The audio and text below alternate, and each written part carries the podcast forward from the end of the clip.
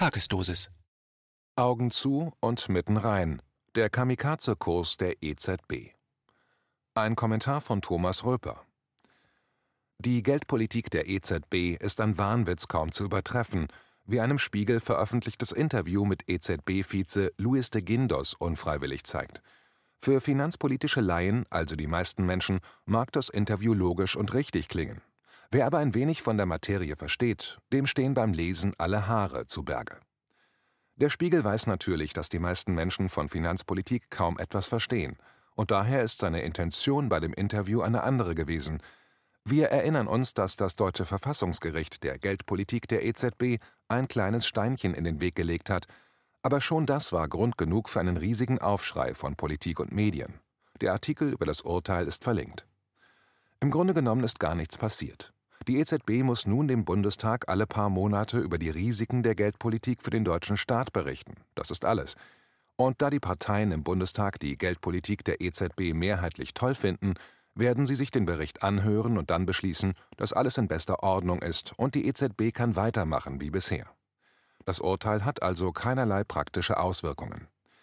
Ein beliebtes Mittel der Medien, die Menschen zu verwirren, ist es, ihnen Dinge möglichst kompliziert mitzuteilen.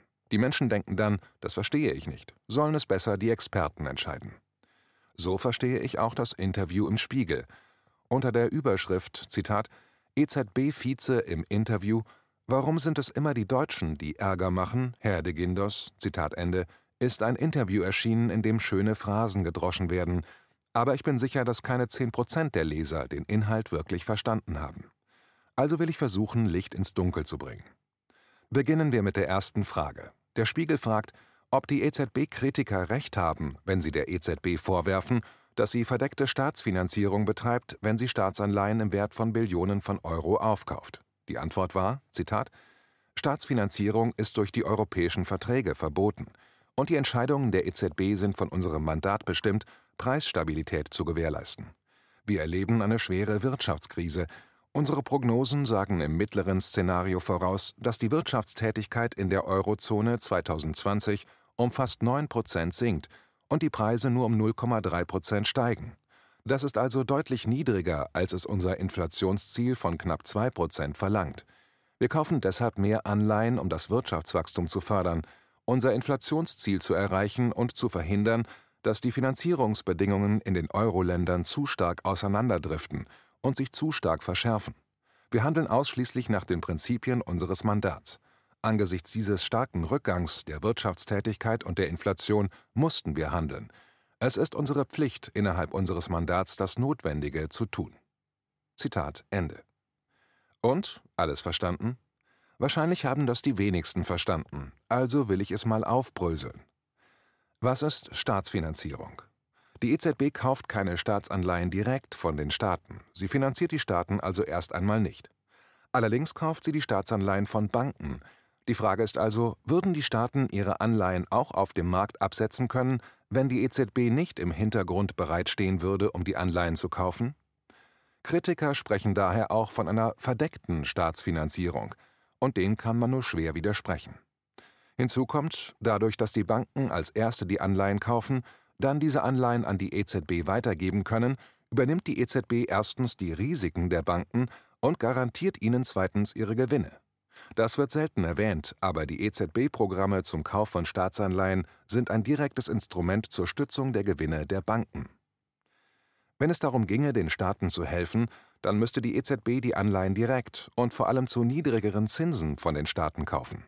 Das ist der EZB aber verboten. Dafür gibt es gute Gründe.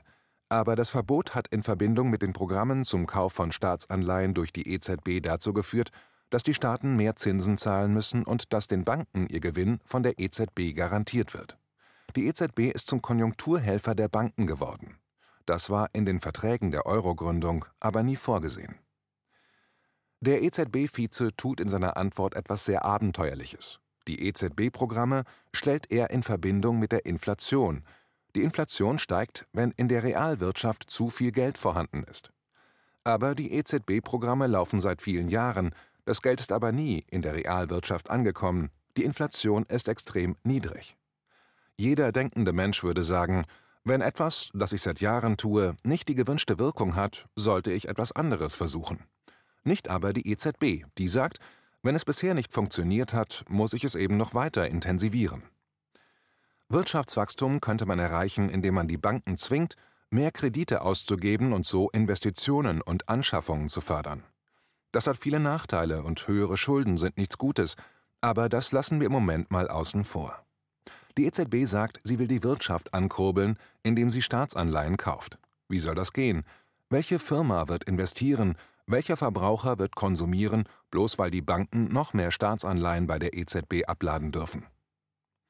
Das könnte funktionieren, wenn das Programm dazu führt, dass die Staaten mehr Anleihen ausgeben können, als die Märkte aufnehmen wollen, und sie das Geld in Konjunkturprogramme stecken. Aber das ist ja angeblich nicht der Fall, denn wenn das EZB-Programm den Effekt hätte, dass dadurch die Staaten mehr Anleihen ausgeben könnten, als die Märkte aufnehmen wollen, dann wäre es auf jeden Fall Staatsfinanzierung. Und Staatsfinanzierung betreibt die EZB ja angeblich nicht, die ist ja verboten. Schon diese erste Antwort zeigt also die ganze Absurdität der Argumentation der EZB und der Unterstützer ihrer Politik. Eine andere Frage des Spiegels gibt dem EZB-Vize die Möglichkeit, dumme Phrasen zu dreschen. Zitat: Spiegel: Wenn die Vermögenspreise für Immobilien und Aktien weiter steigen, werden die Reichen noch reicher. Die, die wenig bis kein Vermögen haben, gehen leer aus. Das verstärkt die soziale Ungleichheit. De Guindos: Die beste Politik gegen soziale Ungleichheit ist, für Wachstum und Jobs zu sorgen. Die Geldpolitik hat sehr dazu beigetragen, das zu erreichen. Bitte vergessen Sie nicht, dass wir derzeit, wie schon 2015 und 2016, deflationären Druck haben, den wir abwenden müssen. Zitat Ende. Das ist der Standardsatz eines jeden Neoliberalen. Wachstum und Jobs sind gut gegen soziale Ungerechtigkeit. Oder auf das Niveau einer ARD-Talkshow abgeflacht, sozial ist, was Arbeit schafft. Blödsinn.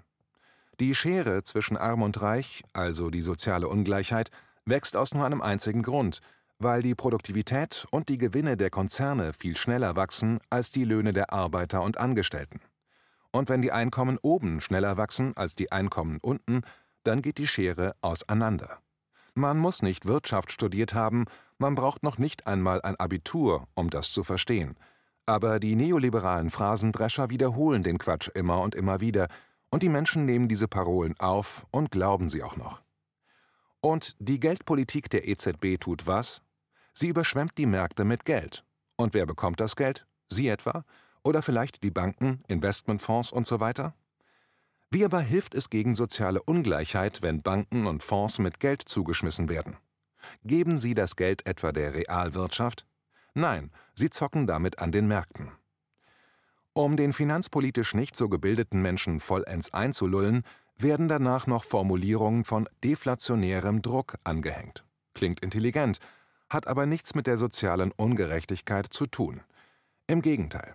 Die niedrigen Zinsen und der damit entstandene deflationäre Druck sind eine direkte Folge davon, dass die EZB seit fast zehn Jahren die Märkte mit Geld flutet. Aber als Mittel gegen die Folgen der Geldflut plädiert der EZB-Vize wofür? Für eine noch größere Geldflut in Form neuer Programme zum Kauf von Staatsanleihen. Lernfähigkeit null. Die Märkte sind wie ein Drogenabhängiger süchtig nach dem Geld der Zentralbanken, und jede Sucht wird bekanntlich stärker, je mehr Drogen man nimmt. Daher ist ein Ausstieg aus den Programmen auch kaum mehr möglich, ohne den Banken schweren Schaden zuzufügen. Man hätte diese Programme nie auflegen dürfen, genauso wie man nie mit Drogen anfangen sollte. Jede Sucht beginnt mit dem ersten Mal, und je später man aussteigt, desto schwerer wird der Ausstieg. Es wäre besser gewesen, die Probleme seinerzeit zu ertragen, als sie durch die Droge Geldflut zu überdecken. Die Probleme sind dadurch nicht verschwunden, sie sind sogar gewachsen. Das ist wie bei einem Alkoholiker, der sich besoffen super fühlt und seine Sorgen vergisst Sie sind aber noch da und während er säuft, anstatt seine Probleme anzugehen, wachsen seine Probleme weiter. Der EZB-Vize versucht auf die Frage, ob es möglich ist, aus den Programmen auszusteigen, den Eindruck zu erwecken, das sei kein Problem. Und das klingt so. Zitat. Auch die EZB hat 2018 entschieden, netto keine Staatsanleihen mehr zu kaufen. Daran sehen Sie, dass wir aussteigen können, wenn es die wirtschaftlichen Rahmenbedingungen erlauben. Damals mussten wir das Programm zwar nach zehn Monaten wieder neu auflegen, weil eine wirtschaftliche Abkühlung und sinkender Preisdruck folgten, aber wenn sich die Situation verbessert und der Ausblick auf die Inflation sich nachhaltig auf einem Niveau bewegt, das mit unserem Mandat im Einklang ist, können wir wieder in den Ausstiegsmodus übergehen. Zitat Ende. Haben Sie genau zugehört? Als Beleg dafür, dass man ja wieder aussteigen könnte, führt er an, dass das mal versucht wurde, aber schon nach zehn Monaten gescheitert ist. Das wäre so, als wenn Ihnen ein Alkoholiker sagt, er könne jederzeit mit dem Trinken aufhören, schließlich habe er erst vor einem Jahr einen ganzen Tag lang nichts getrunken. Und solche Leute entscheiden über unser Geld, aber der Spiegel hat dazu natürlich keine kritischen Fragen. Ein weiteres Problem ist der sogenannte Kapitalschlüssel. Er legt fest, wie viele Anleihen von jedem Land gekauft werden dürfen.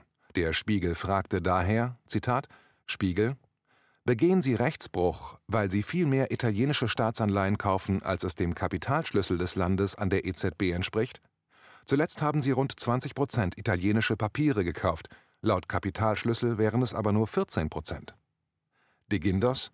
Nein, der Kapitalschlüssel der EZB ist weiterhin der Maßstab für das Kaufprogramm PEP. Wir nutzen aber die Flexibilität, die es uns bietet in Bezug auf Zeit, Vermögensklassen und Herkunft der Wertpapiere.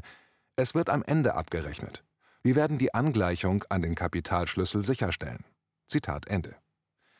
Danach stellt der Spiegel die einzig intelligente Frage in dem Interview und die Antwort von De Guindos zeigt, wohin der Weg in Wahrheit geht. Zitat Spiegel Sie bräuchten einfach nur das Programm immer wieder verlängern und so nie den Nachweis antreten, sich an die Regeln zu halten, weil nie die Schlussrechnung kommt. De Guindos Ich kann nicht vorhersehen, was passieren wird und daher auch keine Verlängerung des Programms ausschließen, aber wir haben klar gesagt, dass unser Pandemiekaufprogramm befristet ist, und wir haben unter den jetzigen Bedingungen festgelegt, dass das Programm im Juni 2021 endet. Bis dahin nutzen wir die Flexibilität, die wir haben. Zitat Ende. Zur Erinnerung, die EZB hat das Programm vor vielen Jahren aufgelegt, um für eine kurze Zeit die Märkte zu stabilisieren.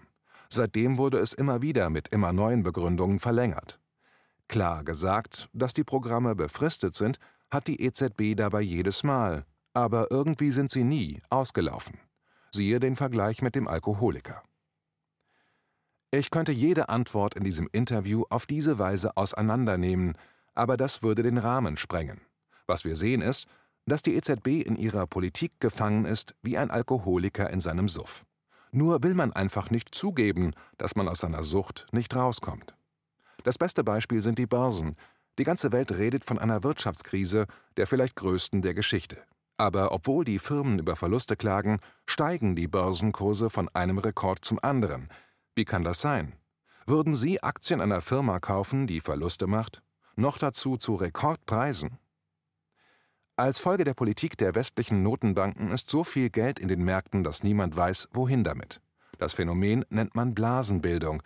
Und jeder Ökonom weiß eines, jede Blase platzt irgendwann, und wenn Blasen platzen, dann gibt es eine Wirtschaftskrise.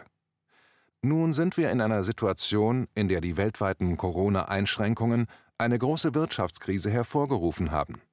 Und in dieser Situation dürfen wir nun darauf warten, dass die Blasen an den Finanzmärkten platzen und noch eine weitere Wirtschaftskrise obendrauf kommt.